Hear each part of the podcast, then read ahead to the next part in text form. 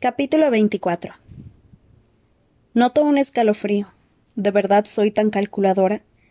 Gail no ha dicho Katniss elegirá al que necesite para que no se le rompa el corazón. Ni siquiera elegirá al que necesite para poder seguir viviendo. Eso habría dado a entender que me motiva la pasión. Mi mejor amigo predice que escogeré a la persona que necesite para sobrevivir. Ahí no hay ni rastro de que me mueva el amor, el deseo, o al menos la compatibilidad, la compatibilidad.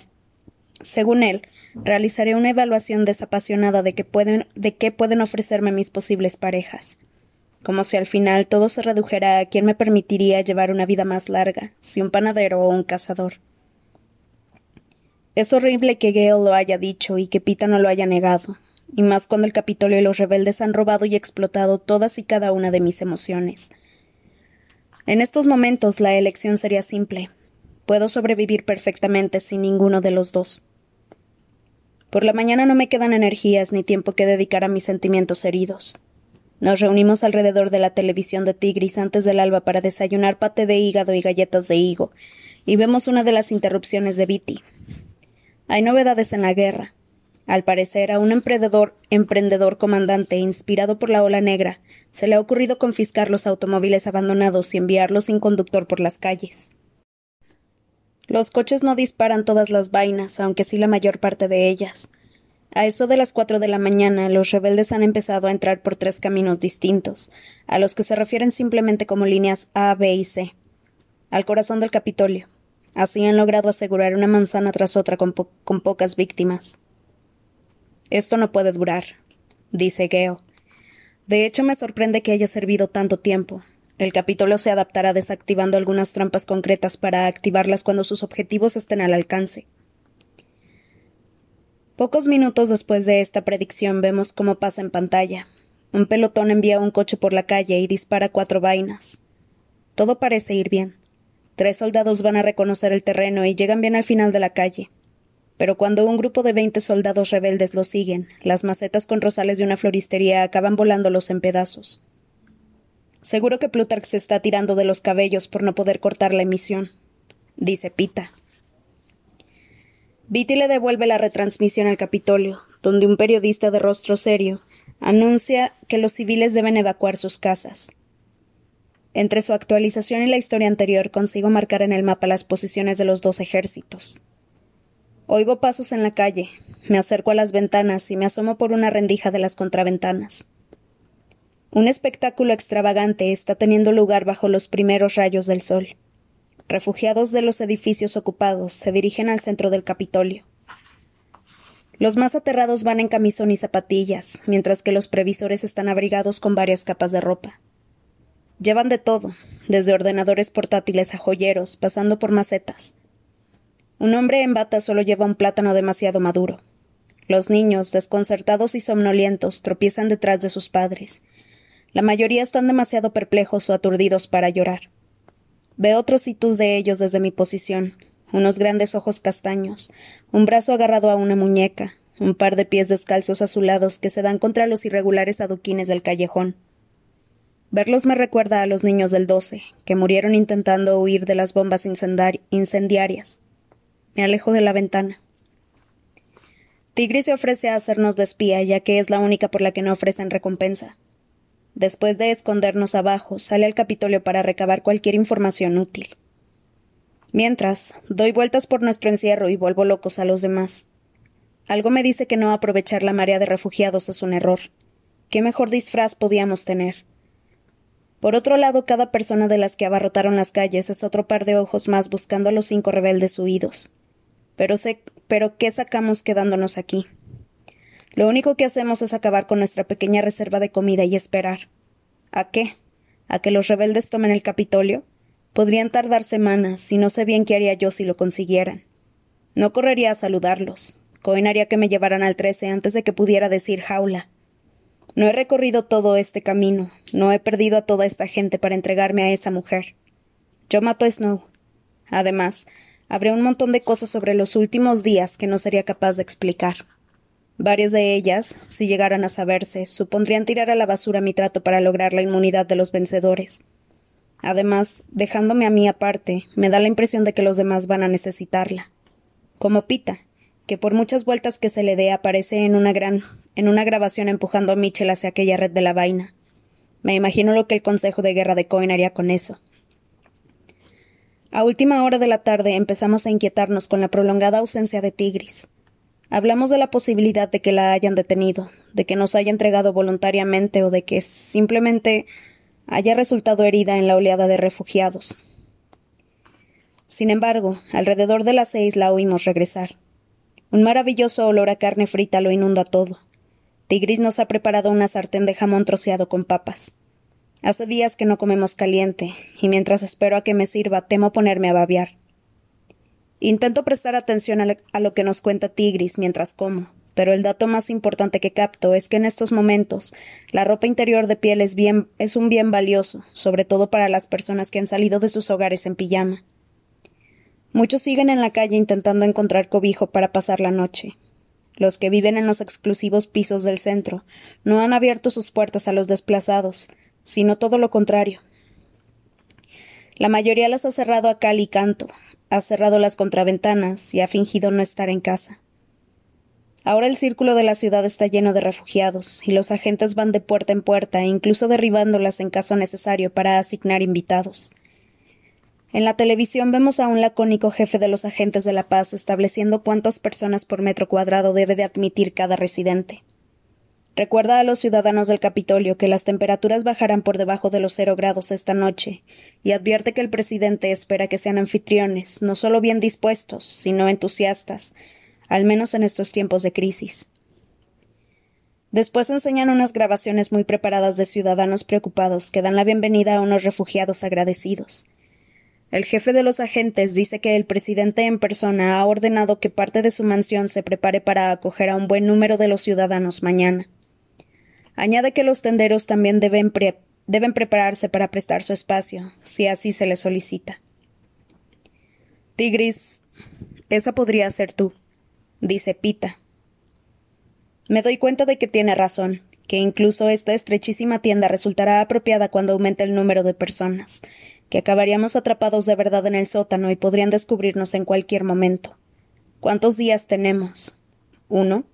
¿Quizás dos? El jefe de los agentes vuelve con más instrucciones para la población.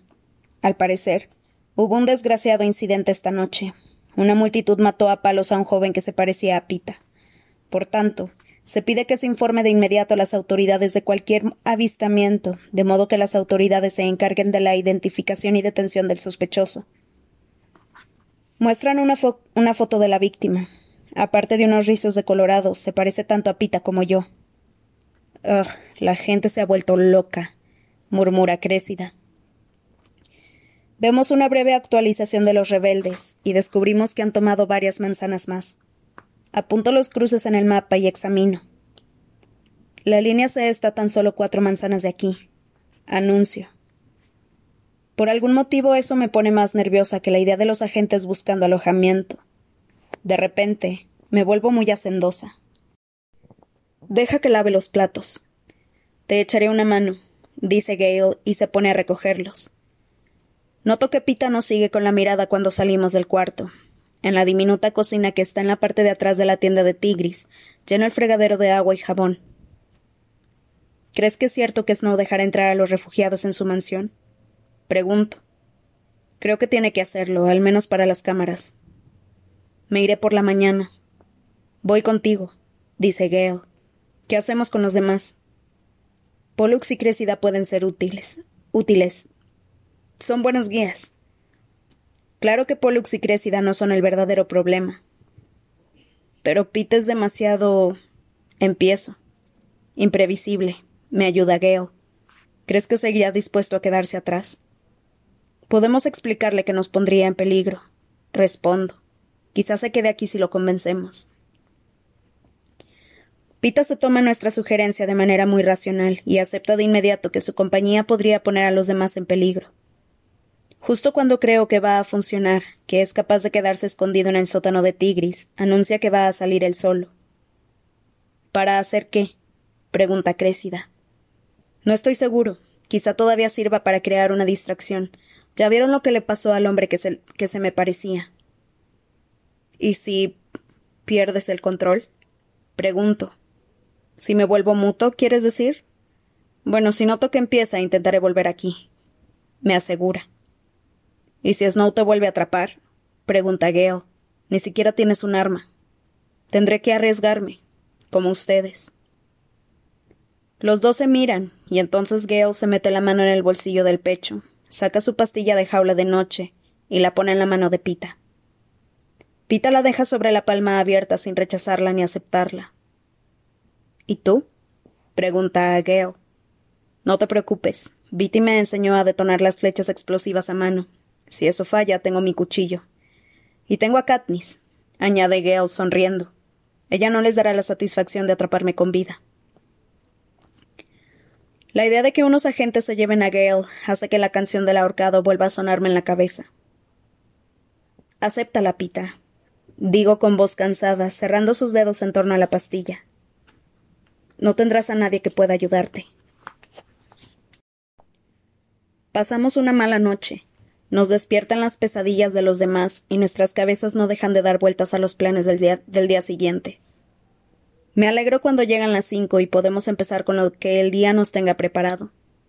Nos comemos un revoltijo de los restos de la comida, melocotones enlatados, galletas saladas y caracoles, y dejamos una lata de salmón para Tigris como exiguo pago por todo lo que ha hecho.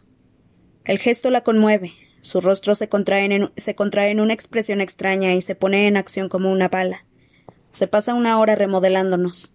Nos viste de modo que la ropa normal esconda los uniformes, incluso antes de ponernos las capas y los abrigos. Cubre las botas militares con una especie de zapatillas peludas. Nos sujeta las pelucas con horquillas. Limpia los estridentes restos del maquillaje que nos aplicamos a toda prisa y nos vuelve a maquillar. Nos envuelve en la ropa de abrigo para ocultar las armas. Después nos da bolsos y atillos con chismes. Al final somos como cualquier otro refugiado que huye de los rebeldes. Nunca subestimes el poder de una estupenda estilista, dice Pita. Cuesta saberlo con certeza, pero creo que Tigris se ha ruborizado debajo de sus franjas. No hay, no hay, noticias interesantes en la tele, aunque el callejón parece tan lleno de refugiados como la mañana anterior, nuestro plan es meternos entre la multitud en tres grupos. Primero irán Crécida y Pollux, que harán de guías a una distancia segura de nosotros. Después, Gale y yo, que pretendemos meternos entre los refugiados asignados a la mansión. Y por último, Pita, que irá detrás de nosotros por si hace falta armar un alboroto. Tigris observa a través de las contraventanas hasta que llega el momento apropiado. Abre la puerta y hace un gesto a Crécida y Pollux. Cuídense, dice, y se van. Nosotros lo haremos dentro de un minuto. Saco la llave, le quito las esposas a Pita y me la meto en el bolsillo. Él se restriega las muñecas y las flexiona. Noto que la desesperación se adueña de mí. Es como volver al vasallaje de los veinticinco, cuando Viti nos dio el rollo de alambre a Joana y a mí. Oye, no hagas ninguna tontería. Le digo. No, solo si no hay más remedio. De verdad. Le rodeo el cuello con los brazos y noto que vacila antes de devolverme el gesto. No es tan firme como antes, pero sigue siendo un abrazo cálido y fuerte. Mil momentos pasan por mi cabeza, todas las veces que estos brazos fueron mi único refugio del mundo. Quizá no los apreciara como debía entonces, pero son recuerdos dulces que se irán para siempre. De acuerdo, digo y lo suelto. Ha llegado el momento, dice Tigris. Le doy un beso en la mejilla, me ajusto la capa roja con capucha, me acerco la bufanda a la nariz y sigo a Gale al exterior.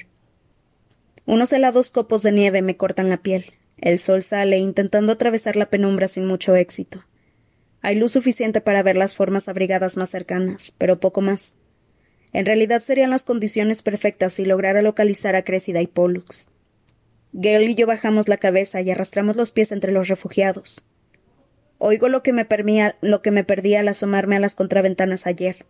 Llantos, gemidos, respiraciones agitadas, y no muy lejos, disparos. ¿A dónde vamos? le pregunta un niñito tembloroso a un hombre que carga con una pequeña caja fuerte. A la mansión del presidente. Nos asignarán un nuevo hogar, responde el hombre resoplando. Salimos del callejón y llegamos a una de las avenidas principales. Manténganse a la derecha, ordena una voz, y veo que los agentes están mezclados entre la muchedumbre dirigiendo el tráfico humano. En los escaparates de las tiendas, que ya están llenas de refugiados, se ven rostros temerosos. A este ritmo, Tigris tendrá invitados para la comida. Ha sido buena idea irnos ya.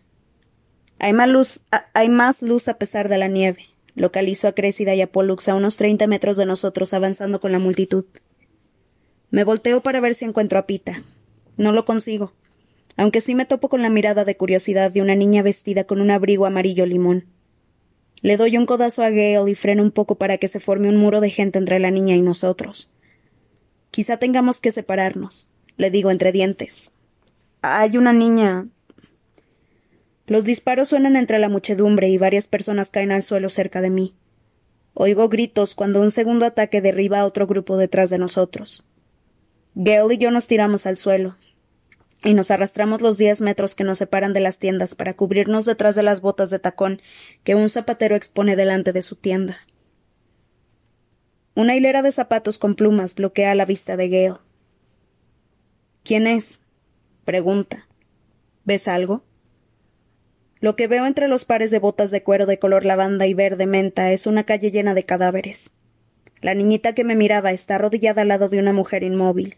Chilla e intenta despertarla. Otra lluvia de balas atraviesa el pecho de su abrigo amarillo, la mancha de rojo y la hace caer de espaldas. Me quedo mirando su diminuta figura arrugada en el suelo y pierdo la capacidad de articular palabra. Gale me da un codazo. Katniss. Están disparando desde el tejado que tenemos encima, le digo a Gale. Veo cómo disparan unas cuantas veces más y cómo los uniformes blancos caen sobre las calles nevadas. Intentan derribar a los agentes, pero no son muy buenos tiradores. Deben de ser los rebeldes. No me alegro, aunque en teoría mis aliados hayan llegado hasta aquí. El abrigo amarillo limón me tiene hipnotizada. Si empezamos a disparar, todo se, todo se habrá acabado. Dice Gale. Todo el mundo sabrá que somos nosotros. Es cierto, solo nos quedan nuestros fabulosos arcos. Soltar una flecha sería como anunciar a ambos bandos que estamos aquí. No, respondo con contundencia. Tenemos que llegar hasta Snow. Pues será mejor que empecemos a movernos antes de que caiga toda la manzana. Nos abrazamos a la pared y seguimos avanzando por la calle. El problema es que la pared está llena de escaparates. Un patrón de palmas sudorosas y rostros asustados se aplasta contra los cristales. Me levanto más la bufanda para tapar los pómulos mientras corremos entre las exposiciones exteriores. Detrás de un estante lleno de fotos de Snow enmarcadas, nos encontramos con un agente de la paz herido apoyado en una pared de ladrillo. Nos pide ayuda. Gale le da una patada en la sien y le quita la pistola. En el cruce dispara a un segundo agente de la paz y los dos nos hacemos así con armas de fuego. Entonces, ¿quiénes se supone que somos ahora? Pregunto. Ciudadanos desesperados del Capitolio, responde Gale. Los agentes de la paz creerán que estamos de su lado y con suerte los rebeldes tendrán, objetivos más interesantes. Estoy meditando si este nuevo papel nos conviene mientras corremos por el cruce, pero cuando llegamos a la siguiente manzana ya da igual quiénes seamos. Da igual quién es quién, porque nadie mira a la cara. Los rebeldes están aquí sin duda, Avanzan por la avenida, se cubren en los portales, detrás de los vehículos, disparando, gritando órdenes roncas mientras se preparan para encontrarse con el ejército de agentes de la paz que arremeten contra nosotros. Atrapados en el fuego cruzado están los refugiados desarmados, desorientados y heridos. Una vaina se activa delante de nosotros y libera un chorro de vapor que cuece a todos los que se encuentran a su paso, dejando a las víctimas rosas, como intestinos, y muy muertas. Después de eso desaparece el poco orden que quedaba. Como los restos de vapor se mezclan con, el, con la nieve, la visibilidad solo llega al final de mi arma. Agente, rebelde, ciudadano, quién sabe, todo lo que se mueve es un blanco. La gente dispara por reflejo y yo no soy una, una excepción. Con el corazón a mil por hora y la adrenalina circulando por las venas, todos son enemigos salvo Gale, mi compañero de casa, la única persona que me cubre las espaldas. Solo podemos seguir adelante matando a cualquiera que se cruce nuestro camino. Personas gritando, personas sangrando, personas muertas por todas partes. Al llegar a la siguiente esquina, toda la manzana que tenemos delante se ilumina con un intenso brillo morado. Retrocedemos, nos escondemos en el hueco de una escalera y miramos la luz con los ojos entrecerrados. Algo pasa con los que reciben la luz. Los ataca. ¿Qué es? ¿Un sonido? ¿Una onda? ¿Un láser? Se les caen las armas, se llevan los dedos a la cara y les sale sangre por todos los orificios visibles ojo, nariz, boca y orejas. En menos de un minuto están todos muertos y desaparece la luz. Aprieto los dientes y corro, salto sobre los cadáveres y me resbalo con la sangre. El viento agita la nieve y la convierte en remolinos segadores, aunque no apaga el sonido de otra oleada de botas que, vienen hacia nosotros. Abajo, le susurro a Gale. Nos dejamos caer donde estamos. Mi cara aterriza en el charco caliente de la sangre de alguien, pero me hago la muerta, me quedo quieta mientras las botas marchan por encima de nosotros. Algunos evitan los cadáveres, otros me pisan la mano, la espalda y me dan patadas en la cabeza al pasar. Cuando se alejan las botas, abro los ojos y asiento en dirección a Geo. En la siguiente manzana nos encontramos con más refugiados aterrados, aunque pocos soldados. Justo cuando creemos haber encontrado un respiro, se oye un crujido como el de un huevo contra el borde de un cuenco, multiplicado por mil. Nos paramos y buscamos la vaina. No hay nada. Entonces noto que las puntas de las botas se inclinan ligeramente. ¡Corre! le grito a Geo. No hay tiempo para explicaciones, pero en pocos segundos queda clara la naturaleza de la trampa. Se ha abierto una grieta en el centro de la manzana. Los dos lados de la calle de baldosa se doblan hacia adentro como si fueran alerones y echan a la gente en el interior de lo que hay debajo. No sé si correr hasta el siguiente cruce o intentar llegar a las puertas que recorren la calle y entrar en uno de los edificios. Como no me decido, acabo moviéndome casi en diagonal. Conforme el alerón se inclina, pierdo pie. Cada vez me cuesta más agarrarme a las resbaladizas baldosas. Es como correr por la ladera de una colina helada que cada vez está más pendiente. Mis dos destinos, el cruce y los edificios, están a unos diez metros cuando noto que el alerón cede. No puedo más que usar mis últimos segundos de conexión con las baldosas para tomar impulso y saltar hacia el cruce. Cuando me agarro al borde me doy cuenta de que los alerones están completamente verticales. Los pies me cuelgan en el aire, no tienen punto de apoyo. Del fondo, a unos cincuenta metros de mi posición, llega un hedor horrible, como a cadáveres putrefactos al calor del verano. Unas formas negras se arrastran entre las sombras y silencian a los que han sobrevivido a la caída. Dejo escapar un grito ahogado, aunque nadie acude en mi ayuda. Los dedos se me resbalan por el borde de hielo hasta que me doy cuenta de que estoy a menos de dos metros de la esquina de la vaina. Avanzo con las manos por el borde, intentando bloquear los aterradores sonidos del fondo. Cuando llego a la esquina, paso la bota derecha por encima, se agarra a algo, y con mucho esfuerzo subo al nivel de la calle jadeando y temblando. Me levanto y me aferro a una farola para estabilizarme, aunque el sol aquí está llano del todo. ¿Geo? Grito al abismo. Me da igual que me reconozcan. Aquí, responde, y miro desconcertada a la izquierda. El alerón se abrió hasta la misma base de los edificios. Una docena de personas ha conseguido llegar hasta allí y cuelga de cualquier cosa que les ofrezca un anclaje pomos, aldabas, ranuras de buzones. A tres puertas de mí, Gale está sujeto a la rejilla de hierro decorativa que rodea la puerta de un piso. Podría entrar fácilmente si estuviera abierta, pero a pesar de patear la puerta varias veces, nadie abre. Cúbrete. grito, levantando el arma. Él se voltea y yo agujereo la puerta hasta que revienta hacia adentro. Gale se mete y aterriza hecho un ovillo en el suelo. Durante un instante experimento la alegría de su rescate, hasta que veo unas manos con guantes blancos hasta que veo que unas manos con guantes blancos lo agarran. Gale me mira a los ojos y dice algo que no puedo oír. No sé qué hacer. No puedo abandonarlo, pero tampoco acercarme. Vuelve a mover los labios y sacudo la cabeza para indicarle mi desconcierto. En cualquier momento se darán cuenta de quién es. Los agentes lo están metiendo dentro. Vete. lo oigo chillar. Me volteo y corro, sola. Gale está prisionero. Crecida y Pollux podrían haber, haber muerto ya diez veces. ¿Y Pita? No lo he visto desde que salimos de casa de Tigris. Me aferro a la idea de que ha vuelto, de que ha sentido que sufría una crisis y ha regresado al sótano antes de perder el control. Soy consciente de que no lo necesitábamos para distraer a nadie. El Capitolio ya ha montado distracciones de sobra para todos. No hace falta que se convierta en cebo ni que se tome la jaula de noche. La jaula de noche. No tiene. Y en cuanto a lo que desea de detonar a mano las flechas, no tendrá esa oportunidad. Lo primero que harán los agentes es quitarle las armas. Caigo en un portal y los ojos se me llenan de lágrimas. Dispárame. Eso es lo que estaba diciendo. Se suponía que yo iba a dispararle. Ese era mi trabajo, era nuestra promesa tácita, la que nos habíamos hecho los unos a los otros. No he cumplido y ahora el Capitolio lo matará, lo torturará, lo secuestrará o. Empiezo a notar que me rajo por dentro, que corro el peligro de volver a hacerme pedazos. Solo me queda una esperanza, que el Capitolio caiga, rinda las armas y entregue a los prisioneros antes de que hagan daño a Gale. Sin embargo, no creo que suceda mientras Snow siga con vida.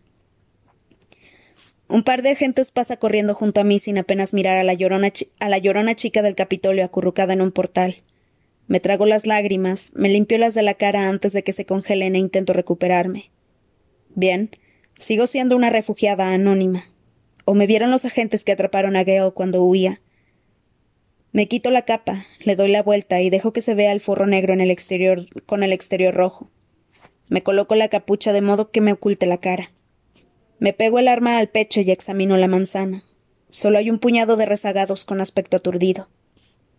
Me pongo detrás de un par de ancianos que no me prestan atención. Nadie espera que esté con ancianos. Cuando llegamos al final del siguiente cruce, se detienen y estoy a punto de chocarme con ellos. Es el círculo de la ciudad.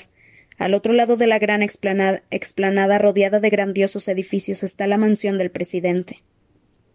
El círculo está lleno de gente que da vueltas, gime o se sienta a dejar que la nieve se acumule a su alrededor. Encajo perfectamente. Empiezo a abrirme camino hacia la mansión, tropezando con tesoros abandonados y extremidades cubiertas de blanco.